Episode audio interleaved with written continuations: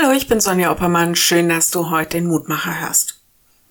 Dieser Teilnehmer meldet sich nicht. Soll eine Rückruf bitte mit Ihrer Telefonnummer hinterlassen werden? Ja, oder auch, der Teilnehmer ist im Augenblick nicht erreichbar. Bitte versuchen Sie es später noch einmal. Solche oder ähnliche Antworten haben wir alle schon mal aus dem Telefonhörer bekommen. Ich musste auch an die Anfänge unseres Mutmachers denken, wo viele von euch mehrmals jeden Tag angerufen haben, um überhaupt durchzukommen. Wenn man dringend mit jemandem reden will, ist das höchst anstrengend, niemanden zu erreichen. Ein Problem bleibt offen, eine Frage ungeklärt. Aber was ist eigentlich, wenn Gott uns erreichen will? In der Berufungsgeschichte des Propheten Samuel im Alten Testament wird erzählt, wie Gott ihn als jungen oder jungen Mann nachts ruft. Und er kann das erstmal gar nicht einsortieren, dass das Gottes Stimme ist. Woher auch? Wer von uns würde das schon automatisch zuordnen können? Zumal einige Verse vorher wird berichtet, dass es zu der Zeit weit und breit keine Vision in Israel mehr gab. Er denkt, Eli, sein Mentor am Tempel, ruft ihn.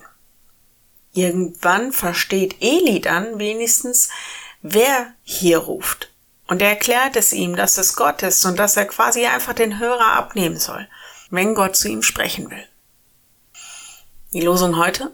Der Herr rief Samuel und er antwortete, siehe, hier bin ich.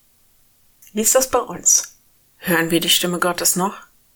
Und hören wir auf die Stimme Gottes? Und was, wenn uns das nicht nur gefällt, was er uns zu sagen hat? Für Samuel geht mit dieser Antwort sein Dienst für Gott in eine ganz neue Richtung. Er wird einer derjenigen, die Gott sehr gut hören und die den Auftrag haben, das weiterzugeben. Ab jetzt bleibt er quasi immer erreichbar.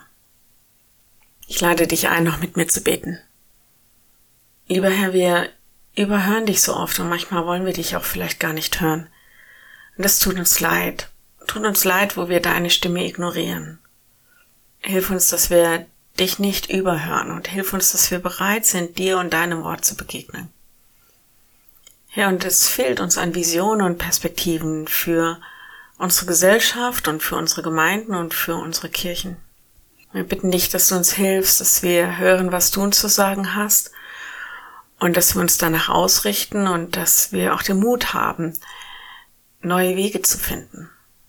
So geh mit uns und halt uns fest in deiner Hand. Amen.